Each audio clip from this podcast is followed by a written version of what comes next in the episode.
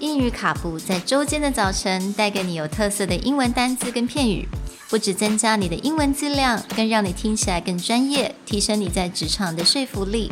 英语卡布早晨一杯知识加倍，English cappuccino, your morning cup of knowledge. Good morning, everyone. Good morning. And welcome back to English Cappuccino. This week is all about words that are difficult to pronounce. Today's word is ominous, an adjective meaning giving the worrying impression that something bad is going to happen, threateningly inauspicious. This is spelled O M I N O U S.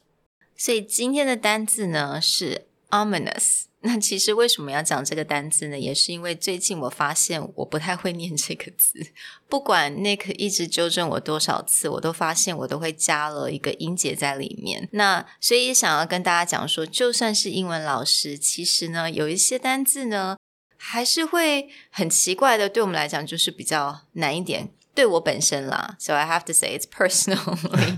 I find it very hard, so I want to share with you guys. 那这个的中文的意思就是很不祥的。For example，我最常讲的去 describe 就是乌云的时候，我觉得乌云密布的时候会看起来非常的 ominous. So yes, the weather is very ominous, or those clouds are quite ominous. Mm. These are phrases you'll actually hear very often to describe, like, oh, it's about to storm. Not right. like it looks like it's going to rain, but it's like it looks very seriously yeah. bad over there, like a tornado or a typhoon is coming. Mm. So, ominous, right? Three syllables. Yeah, ominous. Anytime that you feel something is very threatening or coming, mm. If you like to watch scary movies, horror movies, you'll often hear music like especially the famous shark movie Jaws, the ba-dum, ba-dum, that will be described as ominous music. Uh, because people will be using the music to kind of hint